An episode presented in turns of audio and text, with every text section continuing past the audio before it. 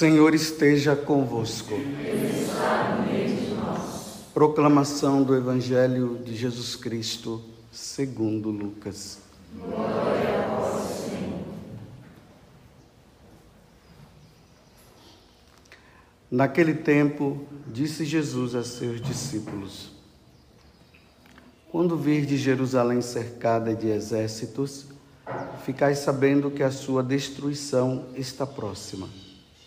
Então, os que estiverem na Judéia devem fugir para as montanhas. Os que estiverem no meio da cidade devem afastar-se. Os que estiverem no campo não entrem na cidade, pois esses dias serão de vingança, para que se cumpra tudo o que dizem as Escrituras. Infelizes das mulheres grávidas e daquelas que estiverem amamentando naqueles dias, pois haverá uma grande calamidade na terra e ira contra este povo. Serão mortos pela espada e levados presos para todas as nações, e Jerusalém será pisada pelos infiéis até que o tempo dos pagãos se complete. Haverá sinais no sol, na lua e nas estrelas. Na terra, as nações ficarão angustiadas, com o pavor do barulho do mar e das ondas. Os homens vão desmaiar de medo só em pensar que no, só em pensar no que vai acontecer ao mundo, porque as forças do céu serão abaladas. Então, eles verão o Filho do Homem vindo numa nuvem com grande poder e glória. Quando estas coisas começarem a acontecer, levantai-vos e erguei a cabeça, porque a vossa libertação está próxima. Palavra da salvação. Glória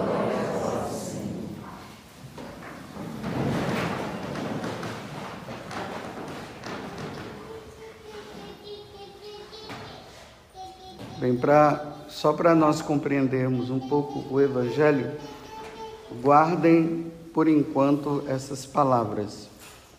Até que os pagãos se complete. Até que o tempo dos pagãos se completem e haverá sinais no céu, no sol, na lua e na terra. Guardem isso aqui. Então, Desde terça-feira passada, nós estamos nesse capítulo 21 do Evangelho de, de São Lucas, que na verdade ele iniciou-se na segunda-feira com aquela viúva que colocou aquelas duas moedinhas. Aí na terça-feira, Jesus falou o seguinte: um, uma das pessoas fez uma pergunta para Jesus. É, tá vendo que templo bonito, que maravilha. Aí Jesus disse assim: É, o templo de Jerusalém é bonito, mas vai chegar um dia que não vai sobrar pedra sobre pedra disso aqui.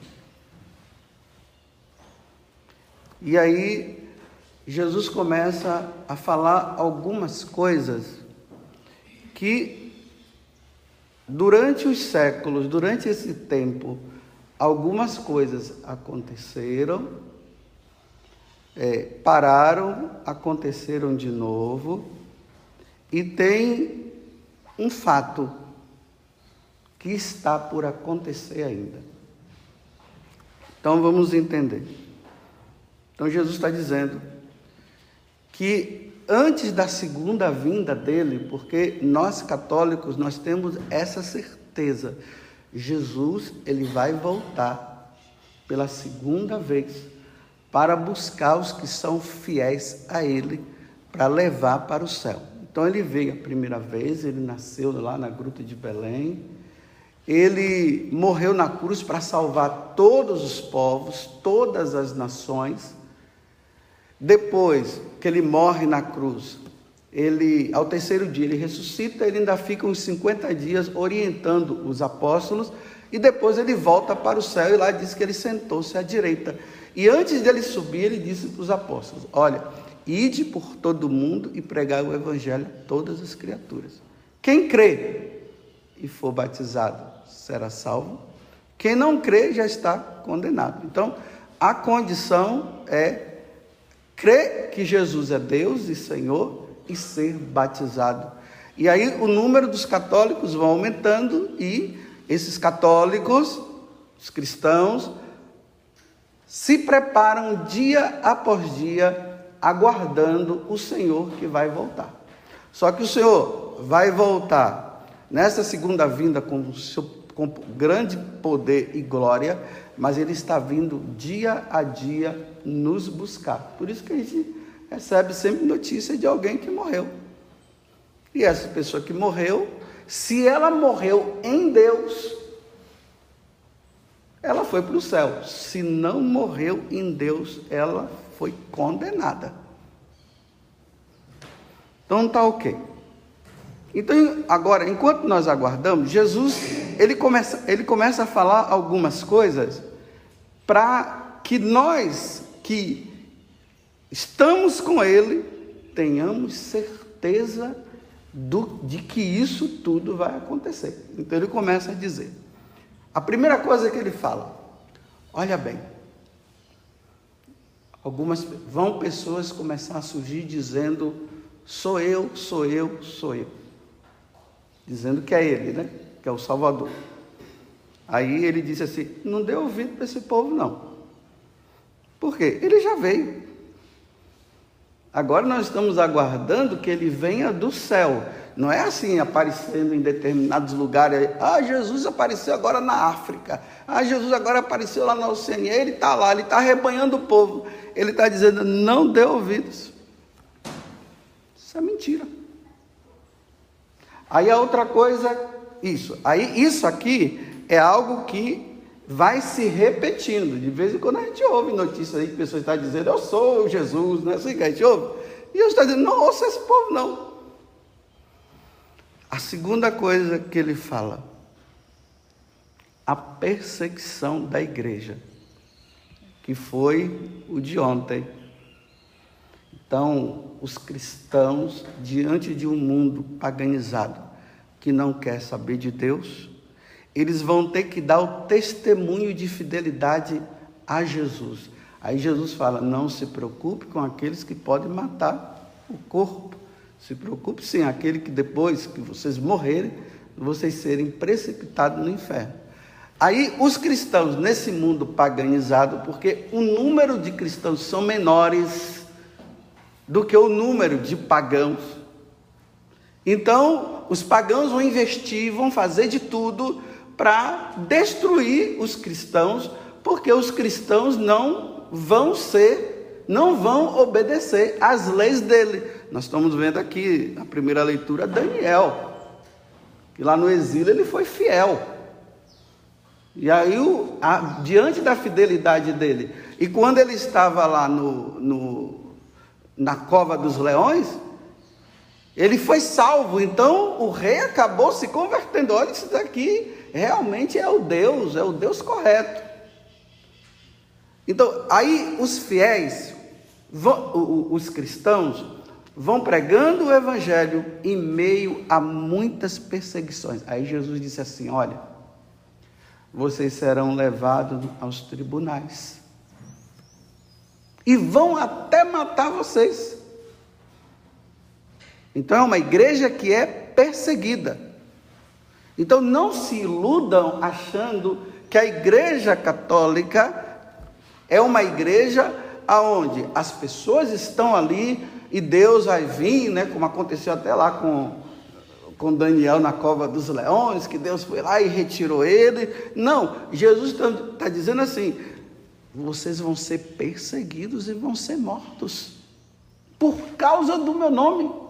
Olha a responsabilidade dos padres, dos bispos, dos, dos missionários. Tem que ter isso na cabeça, porque quando nós vamos anunciar o Evangelho, nós estamos indo contra o mundo que é anticristão, aí dá para entender, anticristo, o anticristo. Eles são contra os cristãos, porque os cristãos não fazem o que eles mandam. Aí vocês estão vendo as leis que vão surgindo e decretos que são feitos. Essas leis e esses decretos são contra a lei cristã. Aí só existe duas coisas.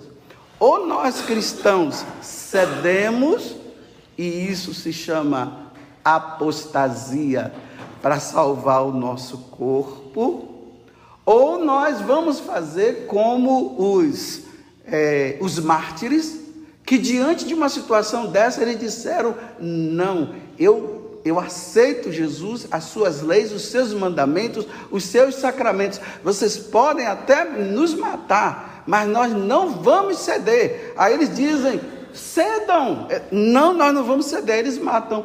Lembremos agora da, da mãe com os sete filhos, que nós vimos no livro dos Macabeus, e Eliasar, aquele velho já de, aquele idoso de 90 anos, que ele disse assim: Não, agora eu não vou dar um mau testemunho, não vou me submeter à lei de vocês, porque se eu me submeto à lei de vocês, o que é que os jovens vão fazer? Vão dizer que tudo que nós vivemos até hoje é mentira? Não, aí ele foi morto. Então a perseguição da igreja. Isso aqui também é um fato que vai acontecendo. Jesus está profetizando algo que continua acontecendo. Então, até os anos 70 ali, nós vemos, né? Os imperadores perseguindo os cristãos, Nero matando, levando lá para os para as arenas, colocando os cristãos como tocha para acender e ficar na, na cidade, para a cidade ficar toda clara, porque naquele tempo não tinha lâmpada. Fizeram dos cristãos lâmpadas humanas, tochas humanas para clarear. Olha a maldade. Aí ele diz uma outra coisa. Para vocês terem certeza de que eu, do que eu estou dizendo, Aí ele diz assim: Jerusalém vai ser destruída. Olha bem, quando vocês virem os pagãos rodeando a cidade, saiba de uma coisa: chegou o momento de Jerusalém ser destruída. Aí ele começa a dizer assim: ai das mulheres grávidas nesse momento. Imagine a mulher grávida tendo que correr. Imagine a mãe com a criança no braço tendo que correr, porque os soldados é, de Tito, que foram 20 mil homens, foram lá para destruir, foram 20 mil homens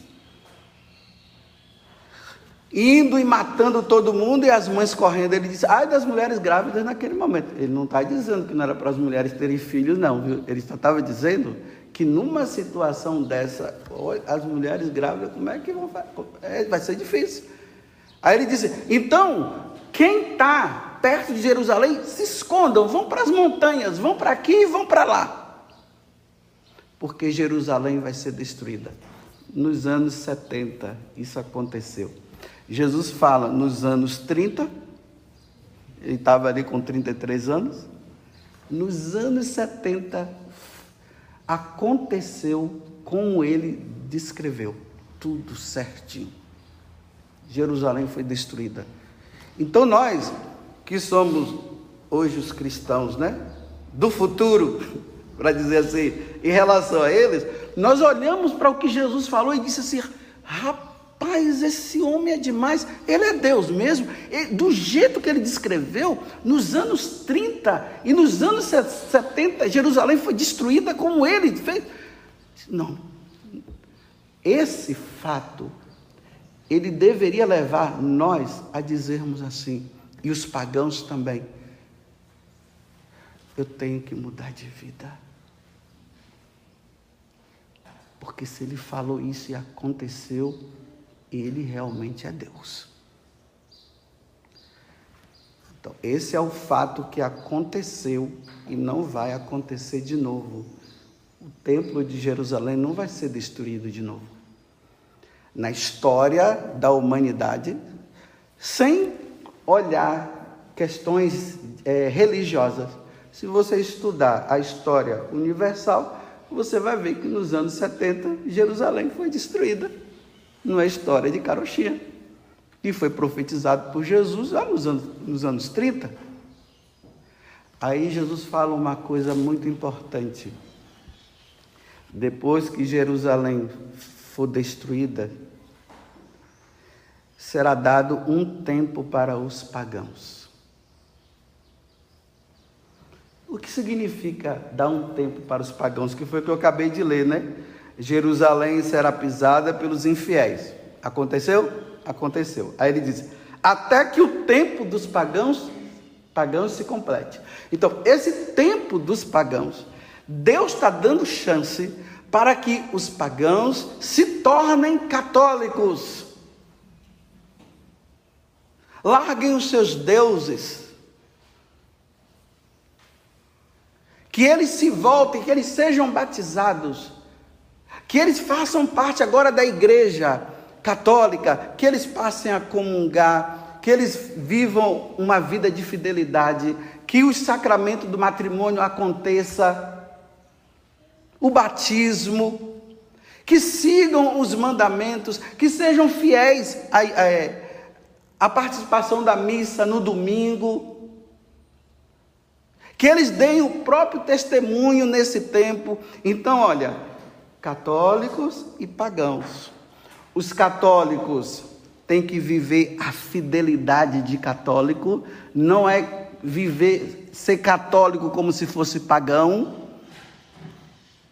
E você vê hoje que os católicos estão mais pagãos do que os próprios pagãos. Até nesse tempo os católicos precisam se converter. Porque o que é que está fazendo? Ao mesmo tempo que reza, ao mesmo tempo que vai na igreja, vive uma vida de pagão igualzinho, está tudo igualzinho. E não é. Os católicos têm que ser católicos, eles têm que ser fiéis, eles têm que ser diferentes. Eles não podem, de maneira nenhuma, se submeter às leis civis que estão contra. Isso aqui tem que ficar bem claro as leis civis que estão contra os mandamentos da lei de Deus, nós não podemos nos submeter. Estou falando para os católicos, isso é doutrina da igreja. Nós nos submetemos às leis civis que estão de acordo com os mandamentos da igreja. Por exemplo, uma lei civil que diz que pode praticar o aborto. Nós católicos não podemos submeter a esse tipo de lei, porque essa lei vai contra os mandamentos, não matar. E para nós, nós cremos que uma criança, quando acontece uma concepção no útero de uma mulher, a partir daquele momento já tem uma vida. Não é depois de dois meses, três meses. É naquele momento já é uma vida. Essa vida não pode ser tirada. Então, se as leis civis dizem assim, é, que pode ser feita, nós cristãos vamos dizer jamais iremos praticar um aborto. Se os pagãos quiserem, problema deles. Mas os católicos, jamais. Porque a lei de Deus é essa: não matar. A Igreja Católica jamais irá aceitar o aborto. Jamais porque são leis contra. Então, um católico que aceita, ele é um pagão, ele já está fora da igreja.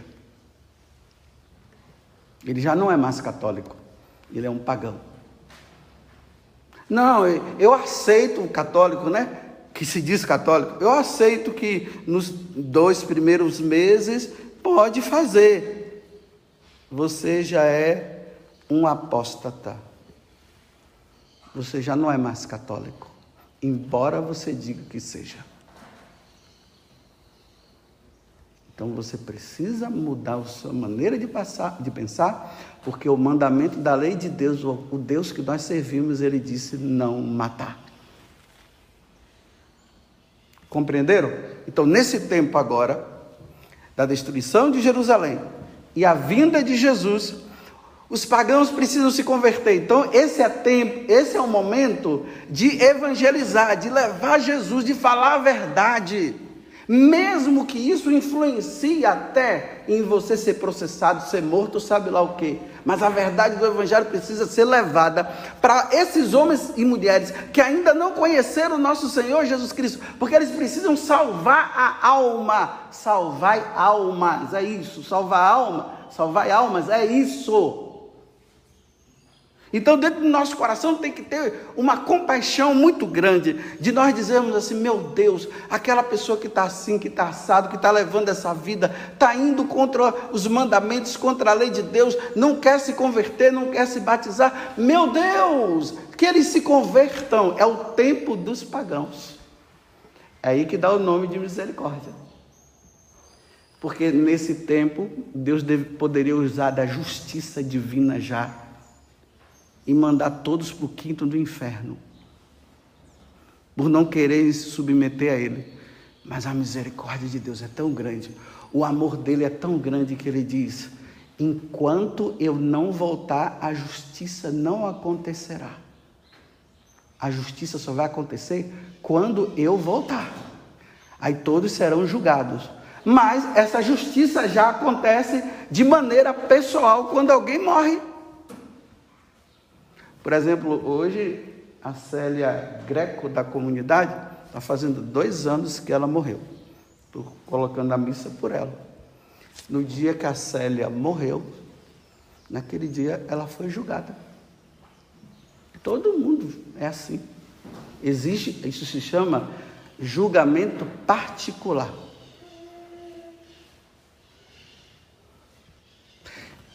Imagine se a Célia tivesse morrido levando uma vida de pagã errada.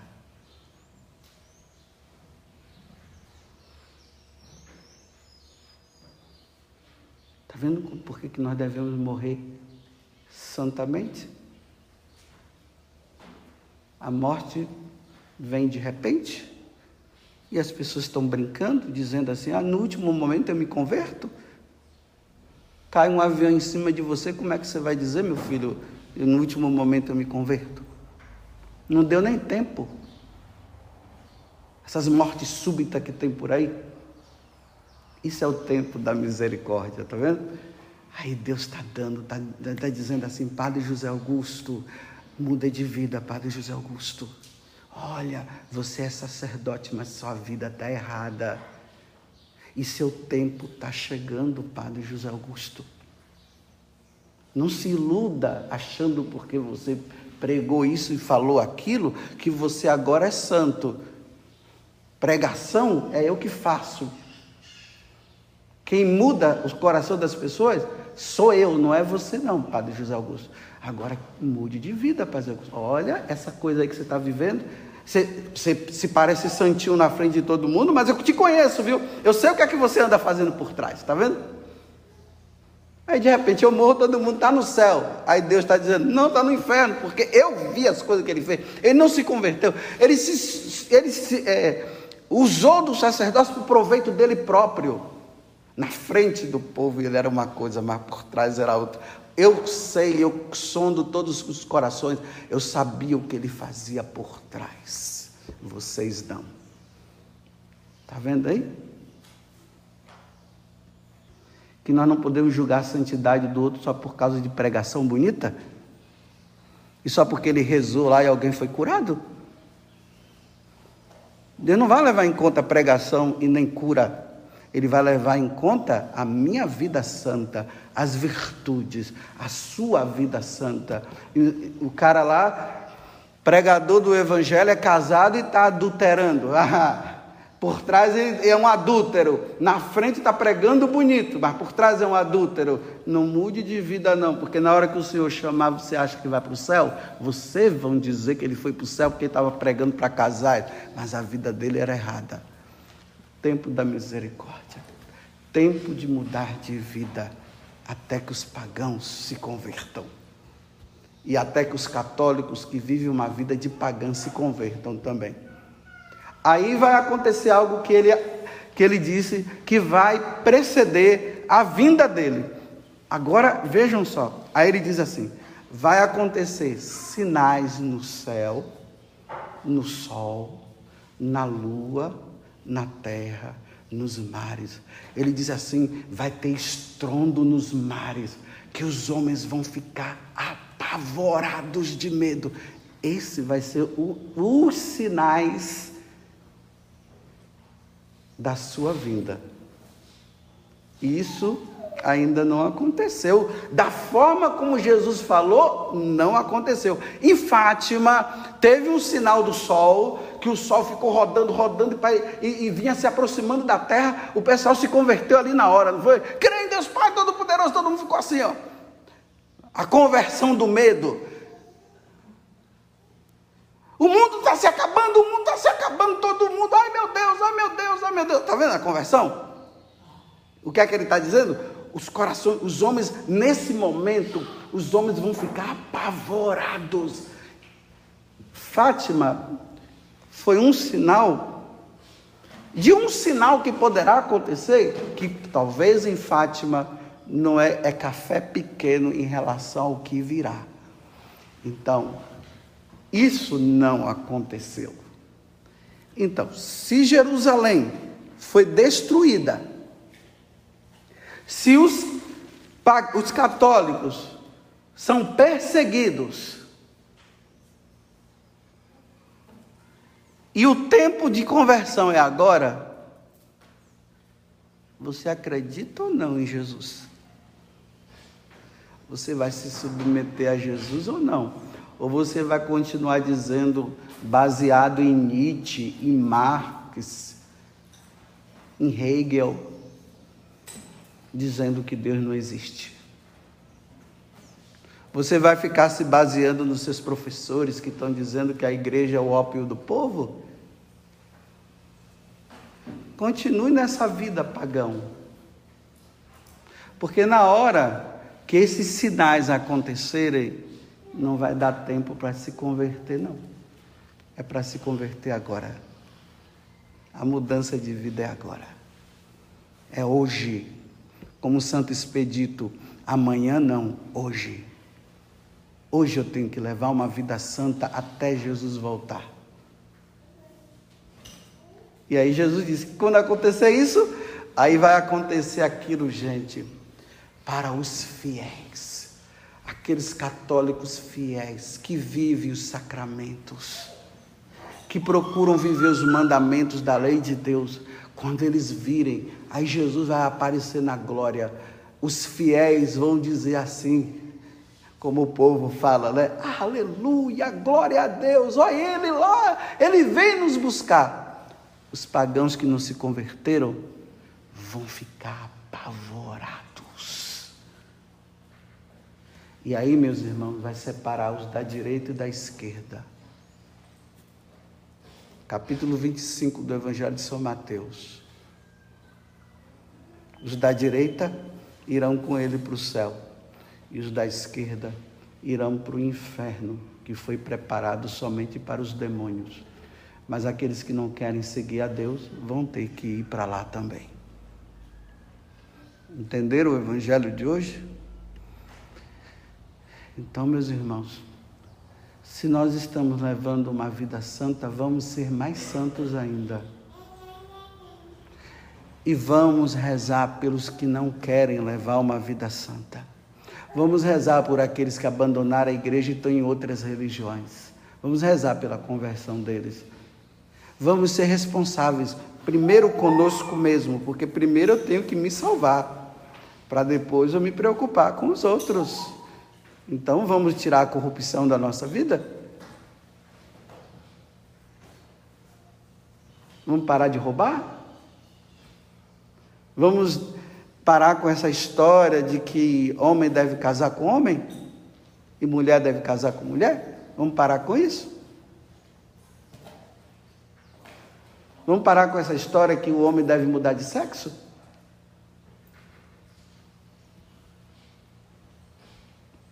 Vamos parar com essa história? E vamos levar uma vida santa? Vamos falar, vamos fazer como aquele homem, agora estou terminando, viu? Fazer como aquele homem que estava lá no confessionário e ele falava do outro lado, dizendo para mim: Padre, eu gosto de homem, mas já cansei dessa vida, Padre. Eu quero ser de Deus. Eu não quero mais essa vida, Padre. Eu quero ser santo. Aí eu digo, aí eu disse, meu filho, então viva a castidade. Porque precisa ter pessoas que gostam de homem, homem que gosta de homem, mulher que gosta de mulher, no céu também. Precisa ter. Mas para chegar lá, tem que viver a castidade, ou seja, não tem que praticar essas coisas, porque quem pratica não entra. Estou rezando por ele, porque aquele dali já é um santinho que está caminhando. Ele está esperando agora Jesus voltar na glória. Louvado seja nosso Senhor Jesus Cristo. E a nossa mãe, Maria Santíssima.